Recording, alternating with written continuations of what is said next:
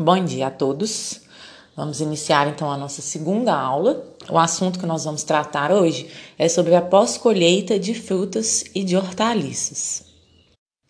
Bom, aí no slide número 2, novamente apresentando para vocês o fluxograma geral de todas as etapas que estão envolvidas na colheita, não necessariamente é, que estão envolvidas após a colheita, aliás, não necessariamente todos os produtos irão passar por todas essas etapas, mas só né, para vocês estarem sempre lembrando né, que quando nós falamos de pós-colheita, nós estamos tratando então de todas essas possíveis etapas que um produto ele pode passar após, após ser colhido no campo. Bom, passando para o slide número 3, é importante que a gente saiba que a qualidade final do nosso produto, então todos os fatores que vão acontecer é, depois que esse produto é colhido no campo, ele depende então é, dos fatores que antecederam essa colheita. Então, a qualidade do manejo é, da cultura, ela vai influenciar muito na qualidade final do produto.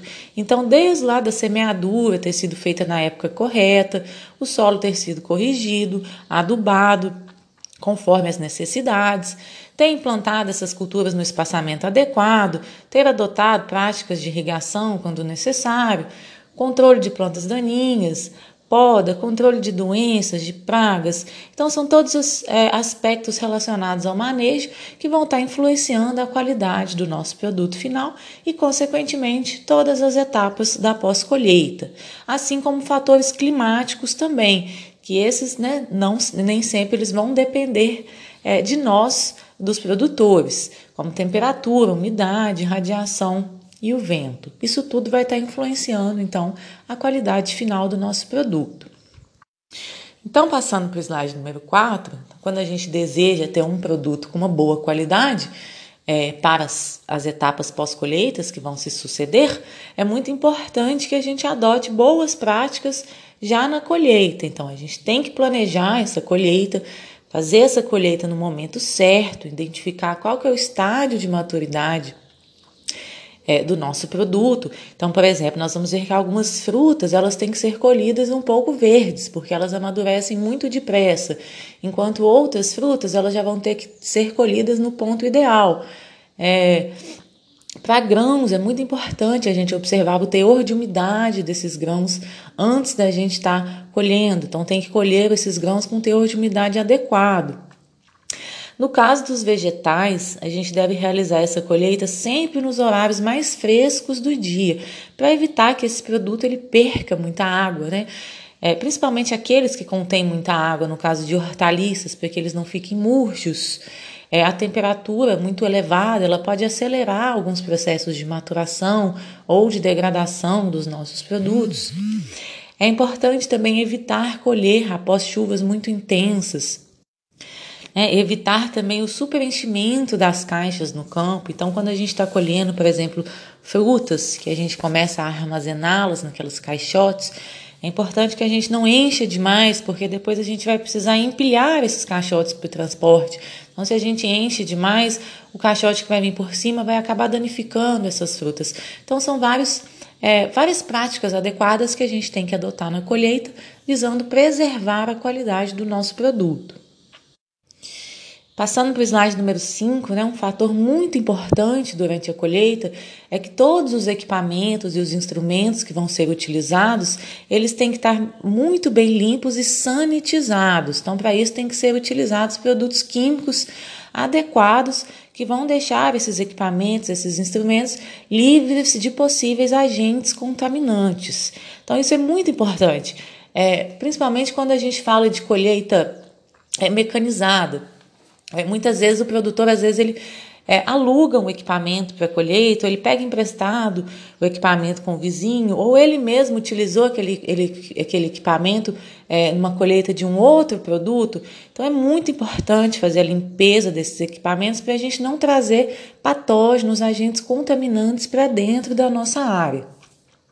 Adotar um bom padrão de higiene no campo também, isso vai desde a limpeza dos equipamentos até as questões de higiene relacionadas aos profissionais que vão estar ali colhendo é, esses produtos, seja através de colheita mecânica ou da colheita manual, a colheita manual também é o homem, né, o funcionário ali, ele tem um contato direto com os produtos, então é muito importante que ele esteja também é, apresentando boas condições de higiene. É muito importante fazer o uso de embalagens adequadas, então quando esses produtos eles forem ser transportados, que eles sejam né, guardados ali, acondicionados é, embalagens, caixas adequadas é, para manter a sua qualidade, que também deve estar sempre limpas, desinfetadas, livres de quaisquer agentes contaminantes. É, essas caixas elas devem ser empilhadas, evitando então é, o contato com o solo e elas devem ser transportadas o mais rápido possível, principalmente no caso daqueles alimentos mais perecíveis, são geralmente aqueles alimentos que têm o maior teor de água. Né? Muitas frutas, hortaliças, é, depois que a gente colhe, elas se perdem muito rapidamente. Então a gente tem que ter um planejamento muito certinho para que a gente consiga transportar isso o mais rápido possível. Bom, isso que nós comentamos até agora, isso vale para qualquer tipo de produto. É, agora, passando para o slide número 6, nós vamos começar a falar especificamente das frutas e das hortaliças, tá bom? Então, aí no slide número 7, a gente tem que o Brasil ele é o terceiro maior produtor de frutas do mundo. Então, a fruticultura ela tem um papel muito importante aqui no nosso país, tanto em termos de economia quanto em geração de emprego, assim como as hortaliças também. É, as hortaliças elas chamam bastante atenção pela quantidade de emprego que esse setor ele gera. Então, dados aí de ano de 2018 tem uma estimativa de aproximadamente 7 milhões de empregos que são gerados através dessa atividade, o que é muito importante é, para o nosso país. Passando para o slide número 8, então, conforme nós já comentamos, né, a colheita e todo o manuseio, todas as etapas que vão se proceder após a colheita, elas vão garantir ou não a qualidade do nosso produto. No caso das frutas e hortaliças, isso é muito importante porque elas continuam vivas após a colheita. Isso quer dizer que os frutos Aí os produtos hortícolas, eles continuam respirando depois que a gente colhe eles do campo. Então, eles continuam é, ou amadurecendo, ou é, caminhando em direção à senescência, né? Então, é importante que a gente é, conheça essa fisiologia das frutas e das hortaliças para que a gente consiga fazer com que elas cheguem no destino final com a sua qualidade preservada. Conforme nós já comentamos, né? Geralmente, frutas e hortaliças, elas possuem um alto teor de água, é, então, consequentemente, elas são muito perecíveis, elas se perdem muito rápido. Então, a gente tem um exemplo, né? As frutas, em média, a composição de água é cerca de 75 a 95% da composição total. Então, quase tudo é praticamente água. E o restante é enquadrado como carboidratos, varia de 5 a 20%. Então, frutas que têm, é, nessa tabelinha a gente tem a classificação 5 a 10% de carboidratos, significa que o restante todo é água. Então, são frutas muito perecíveis. Por exemplo, abacaxi, melão, melancia, maracujá, cajá, umbu, jaca e algumas já têm um pouco mais de carboidratos, 10 a 20%, elas são um pouco menos perecíveis, mas ainda assim são perecíveis porque continuam tendo altos teores de água, né? Como a maçã, o mamão, a manga, a banana. Então, justamente pelo fato de serem alimentos, né, vegetais muito perecíveis, a gente tem uma perda muito grande aqui no Brasil. Então, a estimativa é que cerca de 40% da produção de frutas e de hortaliças é perdida aqui no nosso país, né? O que é uma coisa muito triste, muito séria, que a gente tem que estar sempre buscando alternativas para melhorar isso. Passando aí para o slide número 10, nós temos as causas das perdas, as principais causas de perdas de frutas e de hortaliças, que elas podem ser fisiológicas, que elas estão ligadas, então, a características né, das, dos, desses produtos, como a respiração, nós comentamos que uma vez colhida, essas frutas e hortaliças, elas continuam vivas, então elas continuam amadurecendo, elas continuam evoluindo no seu ciclo, né? A transpiração, o amadurecimento, a senescência e estresses é, que esses vegetais, essas frutas, essas hortaliças, elas podem é, estarem, estar submetidas. Então, danos mecânicos ou físicos, é muito comum a gente observar nos mercados, né? Como amassamento de frutos, corte, perfuração, raspagem, batidas, é, e também danos fitopatológicos, que está relacionado à ocorrência de doenças e de pragas. Então, isso tudo, né? É, esses fatores aí são os responsáveis pelas enormes perdas que a gente tem nesse setor hortícola. Aí no slide número 11, então, conforme nós comentamos, uma vez é, que esses produtos são colhidos, eles continuam vivos, então eles continuam usando as suas reservas é, de carboidratos, né, de açúcar e de amido, é, com o intuito de se manterem vivos. Então eles continuam respirando para se manter vivo e com isso eles vão gastando suas reservas energéticas. É, a perda de peso seco é um outro fator, então o fruto, além de respirar, ele também transpira e ele vai perdendo peso com isso. A gente viu que a água, né, um dos principais componentes desses alimentos, é, ele vai perdendo seu valor nutritivo também, uma vez que ele vai gastando as suas reservas energéticas, é, perdendo também aquele aroma, né, o cheiro que ele tem característico, é, assim como a sua aparência, né? Também vai piorando e isso tudo é, vai prejudicar essa venda é, no destino final, né? No caso, ao consumidor. Passando para o slide número 12, existe uma divisão muito importante com relação aos frutos, que é determinante para a gente saber qual é o ponto certo de colheita.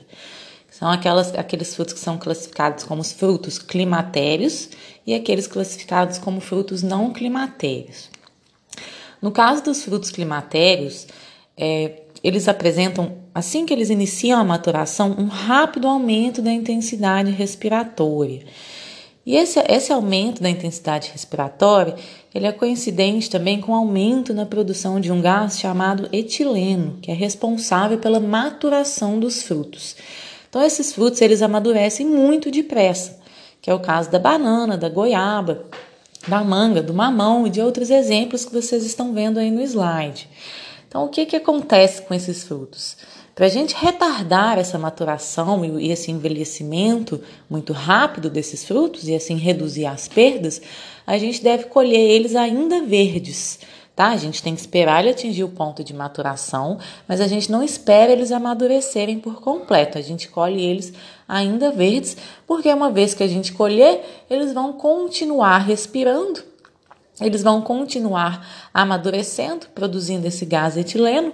Então, se a gente colhe eles maduros, é, rapidamente é, essas frutas eles vão se perder. Então, é importante que eles sejam colhidos verdes. Já os frutos não climatérios, eles já têm um amadurecimento mais lento. Eles não têm esse pico, esse rápido aumento de intensidade respiratória e de produção de etileno.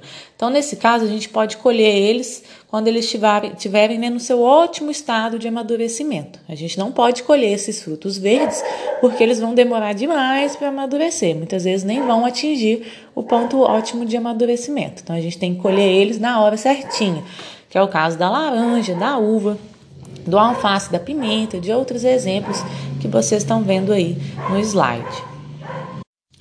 Bom, aí no slide número 13, nós temos é, dois gráficos representando então essa questão do amadurecimento de frutos.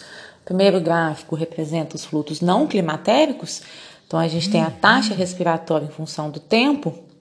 A linha preta representa essa taxa respiratória e a linha azul representa a produção de etileno. Então, no caso dos frutos não climatérios, com o tempo a atividade, a taxa respiratória ela vai diminuindo e a produção de etileno ela é basicamente constante, são aqueles frutos que a gente é, tem que colher eles no estágio ótimo de maturação, porque eles não vão amadurecer depois. Embaixo a gente tem o gráfico dos, dos frutos climatéricos. Então a gente tem a taxa respiratória ela começa a diminuir com o tempo, mas ela tem um pico, então, quando esse fruto começa a amadurecer, a gente tem um, um pico de aumento na atividade respiratória que coincide com o pico é, com o aumento da produção do etileno, que é o gás, o hormônio na forma de gás, responsável pela maturação dos frutos. Então a gente tem que colher esses frutos antes deles atingirem esse pico respiratório, esse pico de produção de etileno, a gente colhe eles ainda verdes. Então, para que eles completem a sua maturação, é depois de terem sido colhidos, né, para aumentar a durabilidade desses produtos. Por isso determinados frutos, a banana, por exemplo, é muito comum, quando a gente coloca ela dentro de um saco fechado, é, ela amadurece muito mais depressa, porque ela está ali produzindo esse, esse gás, esse hormônio que é o etileno, como ela está envolta de um saco ali, a gente está concentrando esse gás ali no ambiente e com isso acelerando a maturação desse fruto. Bom, passando para o slide número 14, nós temos aí outras características que são muito importantes é, para definirem o ponto certo da colheita, ponto ótimo de colheita.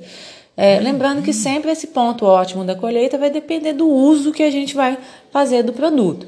Se esse produto ele vai ser diretamente consumido ou se ele vai passar por algum tipo de processamento industrial. Mas é importante então a gente observar os índices de maturação, conforme nós acabamos de comentar, a cor desses alimentos, o estágio de desenvolvimento, a firmeza da polpa, no caso das frutas, o teor de sólidos solúveis, está relacionado então ao teor de açúcar, né, a doçura dessas frutas, ou a acidez também, os dias após a floração, a aparência é, desses alimentos. Isso tudo é importante para a gente definir a hora certa de colher. Aí no slide número 15 tem exemplos né, de épocas certas da gente colher algumas frutas. Vocês podem pausar aí, eu não vou ficar falando, senão a gente vai demorar muito, tá? Vocês podem pausar aí o áudio e observarem é, o slide para vocês verem né, qual a época certa de colher essas frutas que estão aí exemplificadas. Bom, passando para o slide número 16, nós temos aí alguns fatores que podem prejudicar a qualidade dos nossos produtos na colheita, é, que seria chuvas muito intensas, então a gente evitar colher após esses períodos de chuvas muito pesadas, que a gente vai ter um solo muito úmido, os produtos né, com alto teor de umidade, muito molhados. É, colher nos períodos mais frescos do dia, especialmente tratando de hortaliças folhosas, que têm altos teores de água. Se a gente colher em, em, em horas muito quentes, né, elas vão murchar rapidamente. É importante treinar os colhedores para que eles colham os produtos da forma mais adequada, evitando danos mecânicos. Esses danos mecânicos provocados na colheita, eles vão afetar muito a qualidade do nosso produto final, porque eles vão potencializar a deteriorização, eles vão acelerar essa deterioração dos alimentos. Colocar os vegetais em contentores e transportarem é, esses alimentos para onde eles serão embalados ou onde eles serão processados o mais rápido possível. É, a gente deve evitar colher e deixar esses alimentos no campo, esperando, por exemplo, né, juntar o caminhão chegar. Quanto mais tempo esse alimento ficar no campo, maior o risco de contaminação também. Passando para o slide número 17, vamos falar um pouco sobre práticas sanitárias no campo, né? Que são todas aquelas práticas que a gente tem que adotar para reduzir qualquer tipo de contaminação, é, a contaminação desses produtos durante as atividades da colheita e da pré-colheita, ela pode ser, pode ocorrer por conta de contato desses produtos com o solo. Muitas vezes o solo ele tem agentes ali patógenos que podem acabar contaminando esses alimentos. Os próprios fertilizantes podem carregar agentes contaminantes. A água que a gente utiliza, então a água, desde pensando na irrigação até na lavagem dos produtos. É muito importante que seja uma água de qualidade. Os próprios trabalhadores podem ser fontes de agentes contaminantes, eles podem estar levando né, na sua mão, na sua pele, nas suas roupas e sapatos é, agentes contaminantes para a sua lavoura ou para o seu alimento. E os equipamentos de colheita, nós já comentamos, é muito importante estarem sempre sanitizados. Todos esses fatores podem ser potenciais fontes é, de micro-organismos patogênios que vão prejudicar o nosso produto. Então, passando para o slide número 18, é, considerações importantes que a gente tem que fazer é sempre limpar as instalações é, de armazenamento antes de usar. Nós já comentamos que é importante limpar todos os equipamentos, é, instrumentos que a gente vai utilizar na colheita e limpar também os locais que eles vão ficar armazenados. Recipientes que já estão danificados, que a gente não consegue mais dar uma limpeza adequada a eles, eles devem ser descartados, né? Caixas já danificadas devem ser descartadas. É, os produtos, a gente tem que garantir que os produtos que estão sendo lavados ou embalados no campo, eles não estejam sendo contaminados nesse processo, então garantir que a água é sempre de boa procedência, que está todo mundo muito bem higienizado. Remover a terra e a lama é, dos hortifrutícolas antes de serem removidos do campo. Então, a gente evitar colher vegetais, frutas que, que estejam muito sujos de terra, de lama, né? A gente deve remover toda essa terra antes é, de armazenar esses produtos, tá? Porque a terra, o solo, ele pode ter ali vários agentes patógenos que a gente vai estar tá carregando, então, junto com os nossos alimentos. Passando para o slide 19, importante fazer a manutenção dos equipamentos, nós já comentamos, então, deixá-los sempre limpos e higienizados. É, evitar utilizar equipamentos que são utilizados muitas vezes para transportar lixo, esterco, outros tipos de entulho. Então, a gente evitar utilizar isso para transportar os nossos produtos hortícolas frescos, né? Então, caso acontecer, muitas vezes a gente é, contrata um frete, um caminhão, alguém para transportar os nossos produtos e às vezes essa pessoa ela faz transporte de outros materiais, às vezes ela transporta lixo, entulhos, estercos. Então é importante que a gente conferir, né, e assegurar que esse caminhão, esse local de transporte, ele está devidamente limpo e sanitizado para fazer o transporte dos nossos produtos. É, nós já comentamos esse outro item, manter os recipientes sempre limpos e os equipamentos também. Passando para o slide número 20, é, sempre que possível, né, fazer a utilização de veículos refrigerados. A gente sabe que nem toda região a gente é, tem esse, esse, serviço disponível, muitas vezes é muito caro também. Então, isso é para quando o produtor ele tem acesso e tem condições. É claro que utilizar veículos refrigerados ele vai manter a qualidade do produto por mais tempo, né? principalmente se o transporte for longo. No caso de produtos muito perecíveis, é, para transporte longos é essencial que os veículos eles sejam refrigerados, para a gente evitar a perda dos nossos alimentos. Então, cobrir, no caso de caminhões comuns, veículos comuns, cobrir eles com lona de cor clara, que absorve menos calor, né, do que lonas pretas. Lonas escuras absorvem muito calor, aumenta muito a temperatura ali na caçamba. Então, lonas de cores claras, deixar um espaço livre para ventilação, não permitir o contato do fundo de uma caixa com os frutos da caixa que está embaixo. Então, a gente não pode superencher as caixas que serão empilhadas, senão uma caixa vai provocar danos físicos e mecânicos na, nos, nas frutas que estão ali embaixo. Fazer o transporte sempre que possível pela manhã ou tardinha, então nos horários mais frescos do dia. Tentar encurtar esse tempo de transporte né, o mais rápido possível. E não colocar o produto, os nossos alimentos, no interior do veículo quando as temperaturas estiverem muito elevadas. Então a gente, no caso de caminhões, a gente abre, deixa ventilar ali um pouco espera a temperatura baixar para a gente poder armazenar os nossos produtos. Bom, aí no slide número 21 tem uma, um esqueminha representando então essa questão do transporte. Passando para o número 22, nós vamos falar agora sobre operações então é, que são realizadas no galpão, nos locais que esses produtos serão embalados, né? Quando for o caso.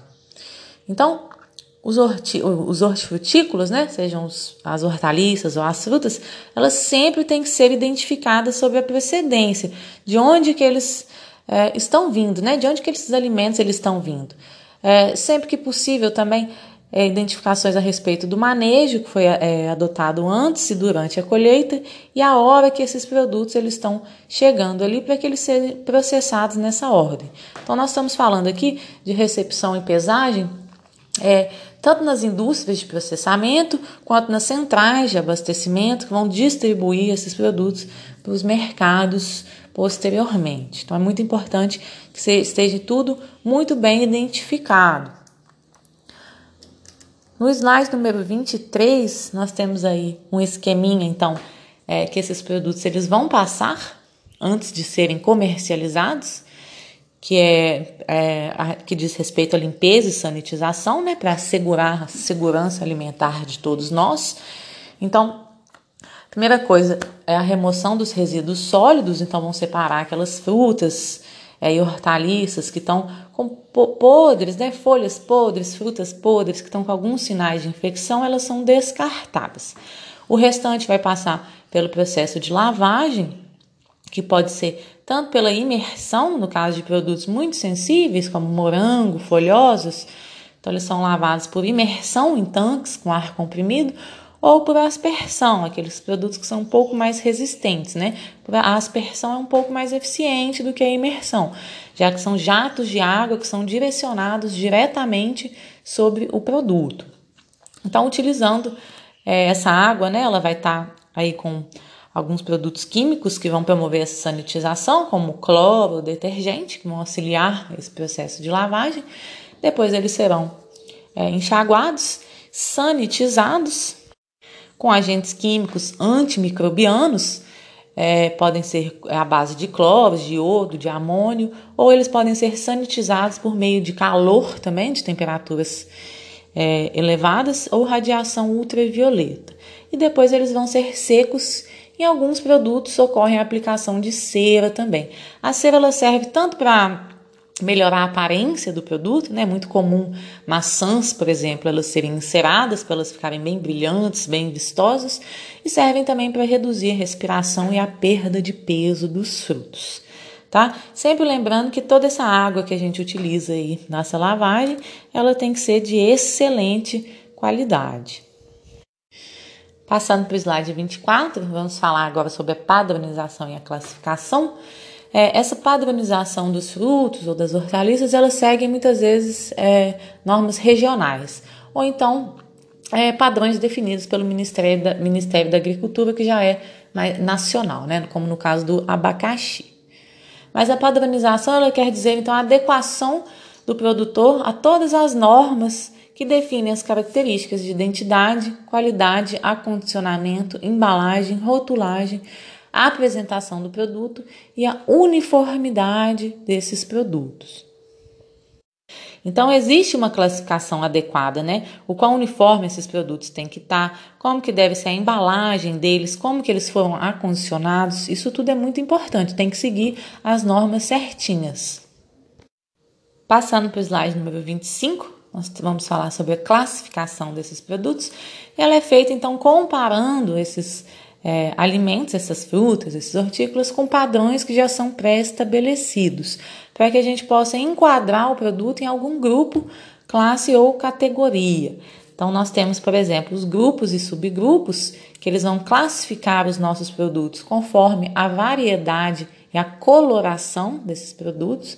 Nós temos as classes e as subclasses, que vão classificar nossos produtos conforme características morfológicas que estão ligadas à forma desses produtos, ao tamanho dos nossos produtos, ao peso, ao comprimento, ao calibre, e nós temos o tipo ou categoria, já é uma classificação que se refere à qualidade do nosso produto, é, considera né, a tolerância aí aos defeitos, será que nosso produto tem muito defeito ou pouco defeito? Isso tudo vai influenciar nessa classificação. Passando para o slide número 26, então, com relação ao embalamento dos produtos, após serem devidamente higienizados e classificados, as frutas e hortaliças, elas vão ser acondicionadas em embalagens próprias, embalagens que vão manter as suas qualidades preservadas. A embalagem ela é um instrumento de proteção dos nossos alimentos e também serve para identificar é, a procedência, a data que foi colhido e outras informações relevantes que tem que conter ali nessa embalagem. Então, já passando para o slide número 27, é muito importante dizer né, que essas embalagens elas devem ser sempre rotuladas. Isso é lei, tá bom? Tem uma legislação sobre embalagem, instrução normativa da SARC, Anvisa e Inmetro, que vocês estão vendo aí no slide, então é imprescindível que na embalagem tenham a identificação do responsável, então o nome, o endereço e a inscrição do produtor rural responsável por aquele produto, as informações sobre o produto, o nome do produto, em qual data ele foi embalado e a quantidade, né? Isso a gente sabe que é exigência, isso é norma. Qual que é o peso daquele produto? Isso tudo tem que estar bem definido ali na embalagem. Né? Vocês têm um exemplo aí de uma embalagem de laranja no slide número 28, e contém aí o local, é, a empresa responsável pela produção, o endereço, o peso, qual que é o tipo do produto, e o peso e a data que ele foi embalado. Passando para o slide número 29, então, uma vez que os produtos foram embalados, nós vamos tratar agora do transporte até os centros de distribuição, até os mercados, né, de onde eles vão chegar finalmente no consumidor final. Então, o transporte ele é fundamental para manter a qualidade e diminuir os potenciais danos dos nossos produtos. É, alguns fatores que vão afetar a qualidade dos nossos produtos durante o transporte são danos ou injúrias provocadas por amassamento dos produtos durante o empilhamento das caixas, abrasões ou vibrações contra superfícies ásperas durante o transporte.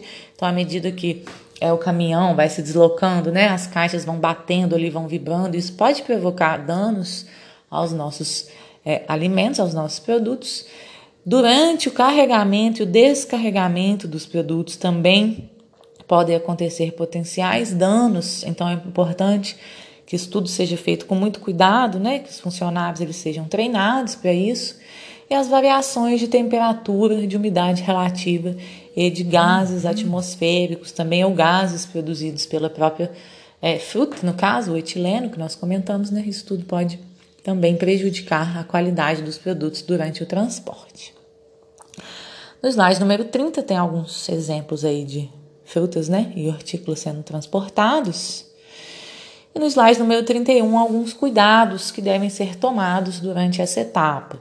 Seria minimizar a frequência de manuseio. Então, quanto menos a gente mexer naquele produto, naquelas caixas, naquelas embalagens, né, menor o risco da gente estar tá danificando eles.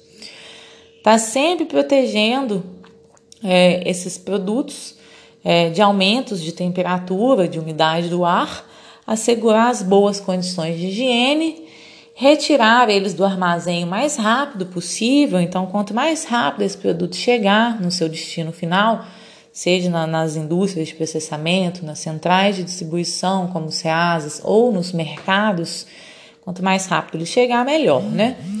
E sempre que possível, os veículos refrigerados, conforme já comentamos. Bom, já passando para o slide número 32, já estamos chegando perto do fim. Agora, questões a respeito da saúde e higiene dos trabalhadores. Então, é muito importante todos os envolvidos nessas etapas, nessa cadeia de produção, estejam cientes de todos os regulamentos, de normas estaduais e federais que existem a respeito aos padrões de saúde, de higiene e de práticas sanitárias que os trabalhadores eles têm que adotar durante todas as etapas, desde lá do cultivo, da embalagem, do transporte até chegar no destino final, isso tudo para assegurar a nossa segurança alimentar, para que não chegue nenhum produto contaminado na mesa da gente. Então, aqueles funcionários infectados é, que trabalham com produtos hortícolas, eles vão aumentar muito o risco de transmissão para os alimentos. Então, eles devem ser afastados do trabalho quando for identificado, né, qualquer tipo de sintoma nesses funcionários. É muito importante, passando para o slide número 33, que esses funcionários eles tenham um bom conhecimento prático né, de princípios sanitários e higiênicos. Então é importante que eles passem por um treinamento sanitário.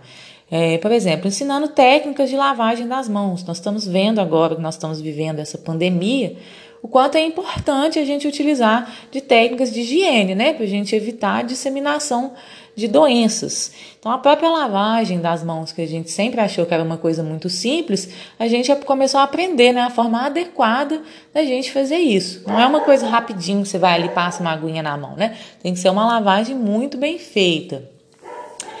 É, os trabalhadores, então, com sintomas é, ativos de qualquer doença, eles devem ser afastados é, importante providenciar a proteção para possíveis lesões desses trabalhadores, então é importante utilizar luvas, por exemplo, porque eles podem ter algum tipo de corte, algum machucado ali nas mãos, que pode servir de é, pode ser uma forma de contaminar os alimentos, né? E certificar que todos os visitantes, desde aqueles que vão na sua fazenda ou aqueles que visitam as unidades de embalagem ou os meios de transporte, eles sempre têm que seguir as práticas de higiene também quando eles entrarem em contato com os produtos, tá? Não só os trabalhadores, mas também qualquer pessoa que for entrar em contato com o produto. No slide número 34, então, tem aí é, aspectos relacionados ao treinamento de, dos funcionários. Vocês podem, nós já comentamos, acho que sobre eles. E passando para o slide número 35, falar aqui para terminar então nossa aula sobre o rastreamento. Então é muito importante essa coisa que eu falei para vocês da embalagem, tem que conter todas as informações. Porque hoje o produtor, ele, o consumidor, ele deve ser capaz de rastrear todas as etapas que aquele alimento passou até chegar nas mãos dele. Então, o consumidor ele tem que ser capaz de identificar desde a fonte, né, quem foi o produtor, onde que esse alimento foi produzido, é, até onde ele foi embalado, como que ele foi transportado até chegar lá no mercado, no local que esse consumidor ele está comprando. Isso é muito importante, cada dia mais os consumidores estão ficando exigentes nesses aspectos, né? A tendência é que no futuro todos os nossos produtos hortícolas eles, eles tenham essa possibilidade de serem rastreados, né? Isso pode ser feito, tem um exemplo aí, por um QR Code que vem na embalagem, né? Com o próprio celular, o consumidor consegue então ler esse código e assim obter todas as informações a respeito daquele produto. Isso é importante também porque caso alguém é, seja contaminado por consumir algum produto que ele comprou em um mercado, ele consegue então rastrear todas as etapas que esse produto passou e assim é possível, né, é, que se descubra, né, as possíveis é, causas dessa contaminação. Então é isso, nossa aula de hoje termina aqui. É, muito obrigada e até a próxima.